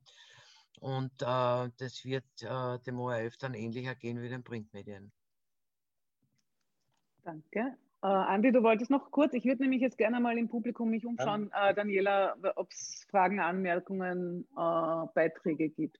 Oder? Nur, nur, ganz kurz zu dem ORF-Punkt. Also es ging mir jetzt da vorher nicht nur um die Frage der Digitalisierung und der Ausstattung und der, was darf der ORF, sondern auch um die Governance, äh, die auch Bestandteil der ORF-Gesetzdebatte ist. Also ob man 35 Stiftungsräte brauchen, braucht in einem System, wo zum Schluss zwei Drittel der Regierung angehören da haben viele mitgewirkt, dass das so ist. Das ist also kein gutes System. Und das ist aber das vorgelagerte System bei der Bestimmung etwa von Generaldirektoren und Direktoren des ORF. Also das gehört dringend reformiert. Nicht die BBC, nicht die SAG. Niemand braucht 35 Stiftungsräte, die letztlich doch sich wieder in politischen Clubs treffen. Gut, es wäre jetzt Zeit, glaube ich, einmal ein bisschen ins Publikum zu, hineinzuhören. Daniela, hast du den ja, Chat? Wir haben eine Wortmeldung von Alexander Barazitz. Mhm, Stell dich ganz kurz vor, damit wir wissen. Mhm. Ja, Alexander Barasitz, mein Name, ich bin Vorstand des Cultural Broadcasting Archives. Äh, es ist eine Plattform äh, vor allem für äh, nicht kommerzielle Rundfunksendungen, aber auch für Podcasts, Videos. Ähm, Gibt es schon seit 20 Jahren und ähm, ich wollte mir jetzt äh, zur Digitalisierung insofern zu Wort melden. Ähm, was für mich heute noch nicht gefallen ist, ist YouTube und Facebook. Also äh, wir haben festgestellt, äh, oder Sie haben festgestellt, ist, sind Werbeeinnahmen massiv weggebrochen und das ist Publikum bricht massiv weg. Und äh, das fällt mir jetzt in der Gesamtbetrachtung äh, das ins Auge, wo, wo ist das hingegangen? Ja? Und wie kann ich jetzt äh, strukturell eingreifen, äh, damit ich äh, demokratischen Diskurs überhaupt organisieren kann? Ja? Weil für mich ist das ein bisschen anachronistisch, dass ich äh, in die alten Instrumente das Geld reinpumpen soll, äh, wo zunehmend klar wird, äh, das funktioniert so nicht. Ja. Und ähm, darum wäre es aus meiner Sicht, äh, also es gibt einen zweiten Grund, warum es anachronistisch ist, äh, weil äh, das jetzt von der Medienvielfalt auch ein fragwürdig ist, wenn man quasi jedes Medium, das dazugekommen ist, erst das Privatradio, dann Fernsehen etc., dass immer quasi die gleichen Medienhäuser damit bedient werden. Das finde ich äh, auch höchst fragwürdig, ob das der richtige Ansatz ist. Ähm, aber es stehen sich da quasi nicht nur Qualitätsfragen, sondern auch ähm, ganz erhebliche technische Fragen jetzt im Hinblick auf diese großen Plattformen. Und ich glaube, dass eine große, viel größere Infrastrukturmaßnahme notwendig wäre. Also nicht nur in Journalismus in Qualität zu finanzieren, sondern äh, ganz simple, banale Hosting-Fragen äh, oder Fragen der Middleware. Wenn ich als Rundfunkunternehmen tätig bin, beispielsweise, muss ich mir überlegen, ich kann den Inhalt einer Rundfunksendung, einer Fernsehsendung, eines Radiobeitrags nicht durchsuchen. Ja. Das heißt, ich bin über eine Suchmaschine nicht erkennbar. Also wenn ich auf einer Plattform drum bin, dann bin ich mit fünf Schlagworten vielleicht drum, aber der Inhalt selbst, ich kann keine Volltextsuche machen. Das heißt, ich muss das so digitalisieren, dass ich den Volltext drinnen habe. Das heißt, ich muss mit Speech Recognition arbeiten. Ja. Jetzt in Österreich, mir ist es nicht bekannt, dass es eine äh, spezialisierte Speech Recognition Engine gäbe für österreichisches Standarddeutsch. Ja. Das heißt, die ganze Szene bräuchte eigentlich, also nicht nur die Medienszene, sondern in Wahrheit die ganze Szene, die äh, andere Schnittstellen zu Maschinen haben wollen als geschriebene Sprache, die bräuchten eigentlich sowas. Und äh, das ist aber ein Ding, ein Brett, das zu bohren, das, das ist relativ dick, äh, weil äh, da muss man einiges an ja, Geld in die Hand nehmen. Wobei, das, also ich gebe dir aus journalistischer Perspektive auch völlig recht, ich hätte extrem gerne Software, die mir Interview mit österreichischen Skifahrern in, also sozusagen transkribiert. Ich habe noch keine gefunden. Es ist wahrscheinlich ein, schon ein sehr weit gefasstes Thema. Um vielleicht noch zurückzukommen, aber auf diesen wirklich sehr berechtigten Hinweis aber natürlich. Wo denn die einen Punkt machen? Nur, äh, ja. Also die Bitte wäre äh, zu überlegen, was an Infrastrukturförderungen und Plattformen äh, Entwicklung gibt. Also die Ö-Player-Geschichte ist schon eine ganz eine wichtige Frage für alle Medien, die in Zukunft mhm. tätig sind. Und was ich auch schwierig finde, ist, äh, mhm. dass mit dem AMDG, äh, gut, das war eine Richtlinie, die umzusetzen war, aber wir sind so eine Plattform, müssen da jetzt Richtlinien einhalten, müssen äh, Auflagen erfüllen und Bisher hat es bei uns eigentlich kein Thema gegeben und ich sehe schon sehr notwendig, dass für solche neue Formen von Medien eine Förderung gibt, wenn es Regulierungsbedürfnis gibt des Staates. Dankeschön. Vielleicht als Ergänzung nämlich zur heute schon äh, zitierten Bewegtbildstudie und die Frage, die du, Alex, gestellt hast, nämlich wo sind denn die knapp 70 Prozent, die nicht mehr lineares Fernsehen schauen bei den Jungen? Also das steht natürlich, ich habe es zufällig auf einem anderen Schirm. Also 46,8 Prozent der jungen Zielgruppe hat eben nicht den Fernseher mit der Fernbedienung auf der Couch aktiviert, sondern YouTube, Netflix, Amazon Prime, Instagram, TikTok, you name it. Also das ist die Mediennutzung der Menschen, die mit unseren Medien hier älter und erwachsen werden. Uh, ja, gibt es zum, zum Alexander Barazitz uh, ad hoc Anmerkungen? Das würde ich vielleicht noch ein bisschen sammeln. Darf ich ein, ja? Wenn, wenn Andreas ich, Koller und Henrike Brandstätter. Wenn ich den Kollegen Baratz richtig verstanden habe, haben Sie kritisiert, dass quasi immer dieselben Medienhäuser, die diese, also zuerst der Zeitung betreiben, dann Radio, dann Fernsehen, dann Internet und so weiter. Ich muss sagen, Gott sei Dank ist es so, weil ich meine, wir sind eine traditionelle eigentlich Tageszeitung aber wir müssen natürlich auch die anderen Kanäle bespielen, weil sonst können wir irgendwann einmal zusperren. Nicht? Und daher sind wir auch sehr aktiv im Internet. Wir bedienen sogar die Social Media wie Instagram, zum Beispiel Facebook und Twitter, weil wir eben genau das tun wollen. Also wir wollen vermeiden, dass das passiert, was die Frau Blimlinger gesagt hat, dass es den Zeitungen, nicht, dass es im ORF geht wie den Zeitungen, dass quasi keiner mehr reinschaut. Nicht? Das wollen wir einfach vermeiden. Und mir ist schon klar, dass in 20 oder 30 Jahren möglicherweise äh, nur mehr ganz wenig Leute die papierende Zeitung haben wollen. Aber das heißt ja nicht, dass es nicht mehr eine Zeitung wie die Salzburger Nachrichten, den Standard, die Presse, den Kurier etc. geben wird. Also wir sind dabei, uns umzustellen. Nur da brauchen wir natürlich die wirtschaftliche Freiheit, das auch zu tun nicht? und müssen quasi alle Möglichkeit haben und alle Kanäle bespielen können. Henrike, du wolltest was sagen vorher, oder? Du bist stumm. Unmute. Entschuldigung, ich bin immer so diszipliniert beim, beim Muten. Ähm, ich wollte noch eine Anmerkung machen zu YouTube oder Ö-Player. Ich finde es äh, eine, gute Weiterentwicklung, dass, dass der kommen wird, aber natürlich muss man sich ganz genau anschauen, wie ist der jetzt ausgestaltet? Sind jetzt die Privaten mit an Bord? Wie teilt man sich die Werbeerlöse dann auch entsprechend auf? Aber wenn ich junge Menschen erreichen möchte, dann sollte ich mal nicht damit beginnen, diese Kiste YouTube äh, äh oder ähnliches zu nennen, weil es einfach ein völlig falsches Bild erzeugt und äh, ich weiß nicht, äh, welcher unattraktive attraktiverer Begriff mir im letzten Jahr untergekommen ist als, als Ö-Player oder Ö-Tube. Und es wäre natürlich auch in weiterer Folge sehr schön im Sinne des europäischen Gedankens und so schauen ja dann auch Junge, wenn äh, dieser Player ausgeweitet wird auf öffentlich-rechtliche Inhalte, auch dann in, in ganz Europa. Das, das wäre mir ein Anliegen und ich wollte noch eine letzte Anmerkung machen, auch noch zum ORF ähm, weil es etwas gibt, was ich äh, gerne mitgeben möchte, auch äh, worüber wir sprechen sollten, ist, jetzt nicht den ganzen Sermon mit Gremienreformen und, und, und Ähnlichem, aber äh, wir haben neun Landesstudios und ähm, wer die NEOS äh, Medienpolitik verfolgt hat, hat vielleicht mitbekommen, dass es da einen kleinen Paradigmenwechsel gegeben hat, auch und ich bin realistisch genug, um zu wissen, wir kriegen die neuen Landesstudios äh, mit Landeshauptmann TV nicht weg.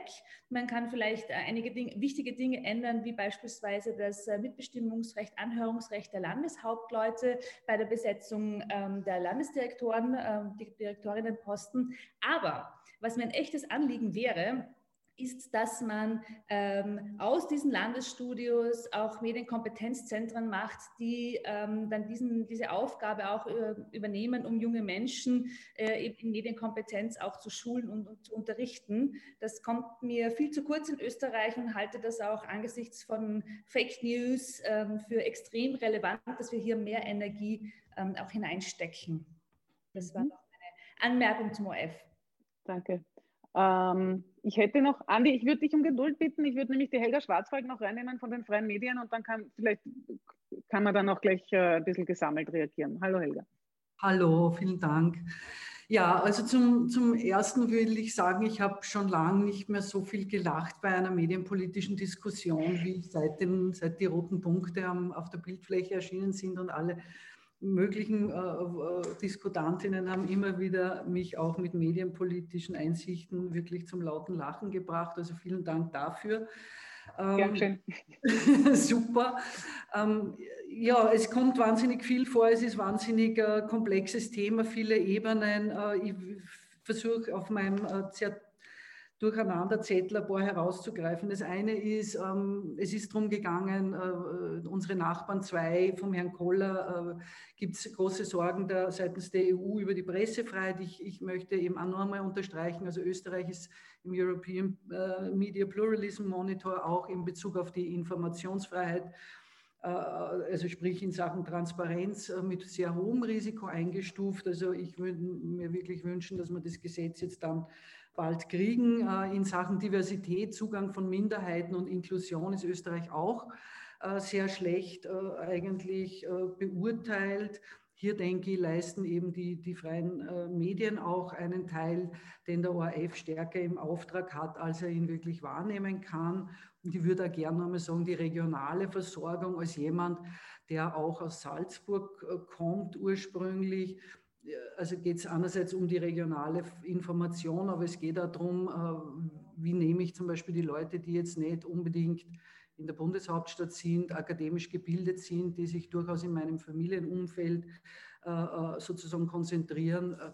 Mittlerweile ist Puls 4 dort der ORF und die jungen Leute verschiedener Herkunft oder auch Bildung sind eigentlich nur mehr eben auf den Plattformen unterwegs. In der AMDG-Richtlinie haben wir uns jetzt vorwiegend mit dem Jugendschutz befasst, aber weniger damit, wie erreicht man Jugendliche mit sozusagen demokratiefähigen Inhalten auch und, und, und, und einer, äh, wie soll man sagen, Befähigung, dass sie, dass sie hier auch gut informiert sein können zur Digitalisierung möchte ich mich gerne dem, dem, dem Alex Barasitz ein Stück weit anschließen und aber auch nochmal darauf hinweisen, was ich einmal bei einem FIUM Innovationstag vom Andi Kaltenbrunner organisiert mit der Daniela Kaus äh, gelernt habe, dass Digitalisierung nur dann funktioniert, von der Lucy Küng vorgetragen, wenn man sie auf allen Ebenen der Organisation implementiert. Also ich denke, das ist vielleicht auch was, was man bedenken und mitnehmen kann. Also dass der äh, Printmedien versuchen auf Instagram zu sein, ist, ist, ist sozusagen ein Versuch, aber nicht unbedingt die Lösung. Also ich glaube, die Themen sind hier sehr groß und natürlich als nicht kommerzielle äh, versuchen wir seit Jahren medienpolitisch irgendwie anzukommen. Es ist sehr schwierig und ich finde es auch wirklich ein, ein, Zeichen, dass die ÖVP einfach nicht einmal mehr kommen muss oder, oder das auch so symbolisiert. Vielleicht sind sie auf der Skipiste. Okay, danke schön. Ich würde so, ich habe kurz dazwischen äh, mit, mich mit der Daniela abgestimmt. Ich denke, es gibt jetzt keine unmittelbaren drängenden Fragen mehr aus dem Publikum. Deswegen würde ich jetzt, nachdem wir es doch schon über eine Stunde online diskutieren, was äh, durchaus fordernd ist, in eine Schlussrunde gehen. Und ich weiß, Andi, du könntest deine Wortmeldungen vorher vielleicht auch gleich drunter gehen. Ich würde es diesmal mit Andreas Koller beginnen, rückwärts, damit wir fair unsere Kreise ziehen.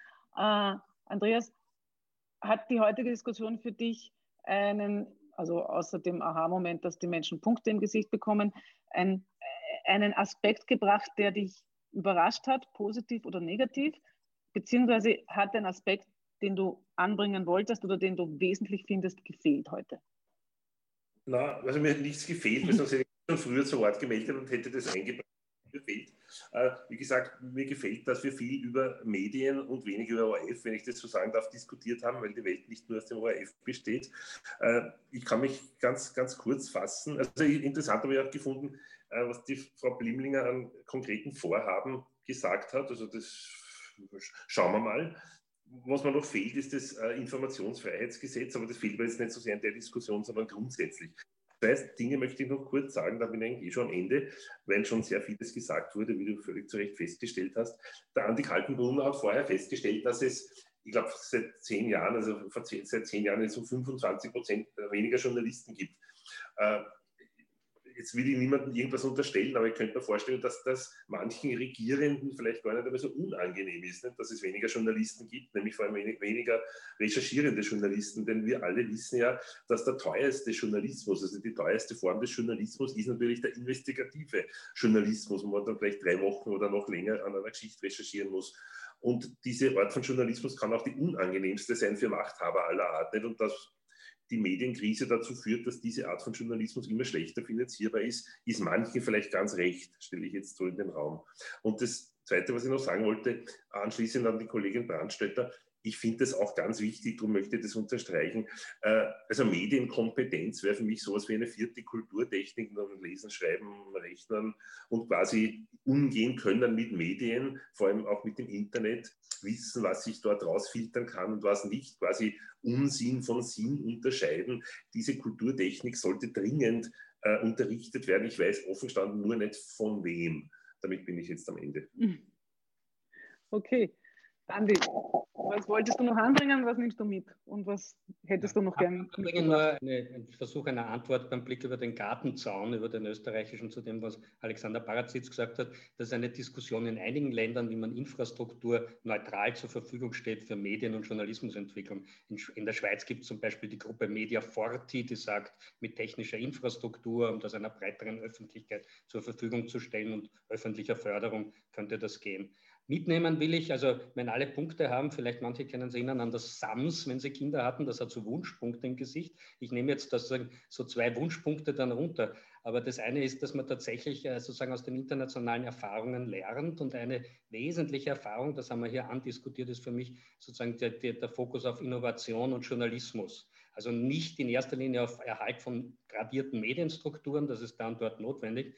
Und ich verstehe und unterstütze, wenn der Andreas sagt, in Salzburg müssen wir in die Breite gehen als SN, aber ihr habt eine starke Community, seid ihr stark. Mir würde auch gefallen, wenn ihr Konkurrenz habt in Plattformen im Pinzgau und im Pongau und sonst wie und ein paar Dutzend Journalisten dort auch spannend sind. In Spanien etwa gibt es 500 solche Projekte übers Land verteilt, von zwei bis 100 Journalisten. Und einige der spannendsten journalistischen Projekte in Europa, die Correspondent del Diario oder Publico, jetzt mit Springer gemeinsam in Brüssel, aber davor ein Stiftungsprojekt, wurden durch öffentlich, mit öffentlicher Förderung initiiert und haben eine neue Qualität zu da oder dort gebracht. Da fangen wir in Österreich gerade erst einmal an. Also das wäre der zweite Wunschpunkt, den ich runtergebe. Und der dritte, den ich runtergebe und mitnehme. Ich freue mich, äh, wenn politische, medienpolitische Debatten auch mit jenen stattfinden irgendwann wieder und sich die, denen so unter Druck sind, dass sie sich stellen müssen, vor allem wenn sie große medienpolitische Pläne haben, die eigentlich die Entscheidungsträger im Moment sind. Ich halte das weiterhin. Äh, darum sehen Sie, ich bin der Meinung, über Medienpolitik sollte diskutiert werden, aber auch mit jenen, die zu entscheiden haben, die dürfen sich dem nicht entziehen. Dankeschön. Herr Trotzter, was nehmen Sie mit? Was hätten Sie also ich fand interessant diese Aspekte dazu, Infrastrukturförderung und zu dieser Plattformentwicklung. Das ist etwas, was ich eigentlich relativ wenig reflektiert habe, aber das würde ich mir ganz gern bilateral mal melden. Ähm, ich glaube auch, dass man irgendwie schauen muss, dass man bei den nicht äh, kommerziellen stärker äh, unter, die, unter die Arme greift. Und in Summe äh, glaube ich einfach, es bräuchte jemand, der Medienpolitik ähm, ernst nimmt und äh, versteht, wie drastisch äh, sich die Welt draußen ändert und an den Leidensdruck hat. Weil ehrlich gesagt, so wie das jetzt äh, läuft in der Regierungskonstellation, äh, ich meine, der, der, der, der Head auf Message Control hat keinen Leidensdruck. Der macht jetzt seine Inseratenkampagnen, da hat er 180 Millionen bis zum Ende der Legislaturperiode. Das ist eine Million die Woche, wie schon richtig berechnet äh, wurde. Und ansonsten äh, wird halt nach Opportunität und nach Interventionslage äh, und Gutsherrenmentalität verteilt. Das ist die Perspektive für die nächsten vier Jahre. Und ich sage jetzt noch einmal die Zahl, wenn vor vier Jahren zwei Drittel äh, der 14- bis 29-Jährigen noch äh, linear ferngesehen haben und es ist jetzt nur mehr die Hälfte, ein Drittel. Dann wissen wir, wie die Entwicklung weitergeht. Wir wissen, was sie bei den Zeitungen abspielt. Also ich muss sagen, ich verspüre einen Leidensdruck ja, und mich macht das wahnsinnig, worüber wir da seit Jahren und Tag äh, diskutieren und dass am Ende im Endeffekt nicht wirklich etwas weitergeht. Und ich würde mir wünschen, dass man zumindest als ähm, äh, Zivilgesellschaft äh, und als alle diejenigen, denen der Sektor wichtig ist, aus demokratiepolitischen oder sonstigen Gründen, da deutlich mehr Druck aufbauen, als das mehr, als das passiert.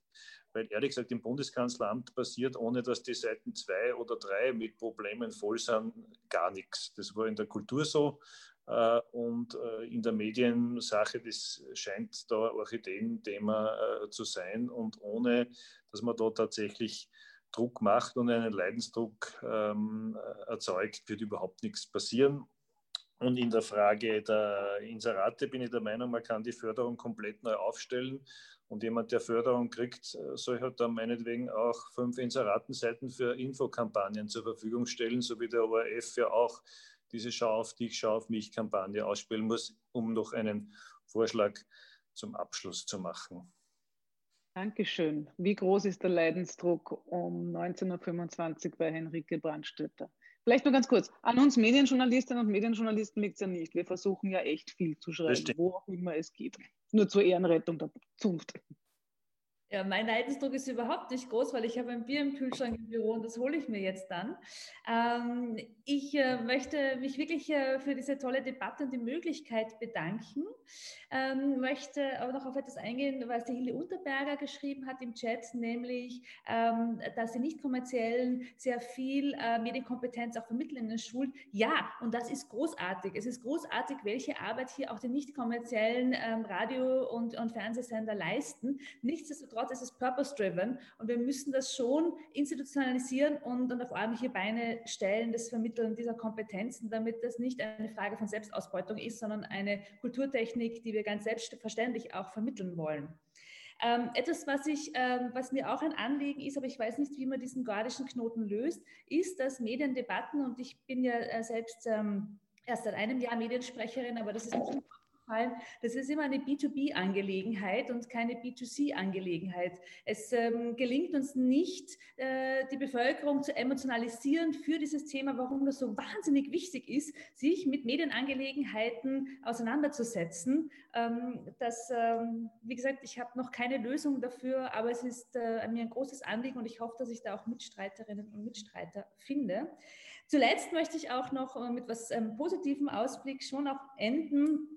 Ähm, Andreas Koller hat ja auch ein bisschen äh, anklingen lassen, ähm, dass äh, vielleicht die Haltung äh, in manchen Ministerien oder Kabinetten ist, äh, wer recherchiert, ist meinungsschwach und das äh, kann man ja auch umgehen. Was meine Hoffnung ist, wenn ich mir zum Beispiel Recherchen anschaue wie zu Ibiza, dass äh, global Journalistinnen und Journalisten zusammenarbeiten, sich austauschen und dabei richtig viel auf die Beine stellen. Und ähm, das sollten wir auch nicht vergessen und schauen, ob wir diese, diese Möglichkeiten und Netzwerke auch stärken können. Vielen Dank. Dankeschön. So, und Frau Blimlinger, Sie haben jetzt die Ehre des Schluss Schlussworts. Danke. Ähm, danke für die Diskussion, die man natürlich, glaube ich, ja, öfters führen sollte. Ähm, vielleicht sage ich mal so, äh, diese Frage der Medienkompetenz, wir haben die jetzt in die, als Unterrichtsprinzip in den meisten, in den meisten Lehrpläne schon verankern können und es werden noch dazukommen. Und ich glaube, es ist äh, sehr wichtig, dass die, und Andreas hat Koller gesagt, ja, wer soll die vermitteln? Ich glaube genau, das ist auch ein Knackpunkt zu sagen, freie Radios machen das, sie machen das, also freie äh, Fernsehen, Radio macht das, aber ich glaube, das muss auf einer ganz äh, vielfältigen Ebene sein, eben auch für Print, all, das. Ähm, äh, Brandstadt hat gesagt, äh, Austria Player, Ö-Player geht gar nicht, geht überhaupt nicht. Ich habe schon im Publikumsrat immer äh, ein Lachen bekommen, weil Schwarzwald gesagt hat, sie hat die ganze Zeit gelacht, worüber hätte ich dann noch gern gewusst, aber das kann man mal bilateral machen, dass äh, das Freemade im ORF, das neue Netflix ist, mich auch immer zum Lachen gebracht hat, weil es natürlich der, wie soll ich sagen, zum Scheitern äh, verurteilte Versuch ist, hier irgendwie was Ähnliches zu machen. Wie wir wissen, der erste Versuch ist ja auch schiefgegangen und jetzt probiert man es noch einmal. Ich verstehe es nicht, weil wenn man sich anschaut, was da angeboten wird, kann ich nur sagen, das wird nie was werden. Und ganz in dem Sinne muss man es europäisch denken, das denke ich auch, was den Player betrifft. Das wird äh, nicht einfach, aber das ist sozusagen etwas, was wir sehr, sehr gerne hätten. Äh, dass es sowas wie einen, ist auch ein blöder Begriff, aber Europlayer gibt, ja, aber vielleicht besser als Ö-Player. Äh, also mal so als Arbeitstitel und vielleicht ganz zum Schluss an den Kollegen Trotzter. Ich meine, wir sind jetzt nicht einmal ein Jahr in der Regierung. Ja? Also es wird jetzt bald ein Jahr. Schauen wir mal, ob es bis dorthin hält. Ich glaube schon. Äh, wir, können, wir können nicht, was ÖVP und SPÖ und auch FPÖ natürlich in einem gewissen Zeitraum die letzten 50 Jahre in der Medienpolitik und ich sage es wirklich drastisch verschissen haben. Ja? Also uns sozusagen jetzt zu sagen, wir sollen äh, so quasi Rückstau und wir sollen das alles machen. Ja, wir sind dran. Wie gesagt, wir sind der viel, viel kleinere Partner, als das die SPÖ jemals war. Und äh, wenn man 50 Jahre diese Medienpolitik mit diesen gesetzlichen Rahmenbedingungen, und das geht vom ORF bis zur Publizistikförderung, die mir zum Beispiel ein großes Anliegen ist, weil da eine Diversität gegeben ist, die sozusagen in ganz äh, lokalen oder auch sozusagen zielgruppenspezifischen Medien abgebildet ist, das alles in auch nur einer Legislaturperiode, so sie bis zum Ende geht, zu reparieren. Ich hoffe, es geht sich aus. Mir ist es ein Anliegen. Ich bin gern Medienpolitikerin. Ich fürchte nur, alles werden wir nicht schaffen. Vielen Dank fürs Zuhören.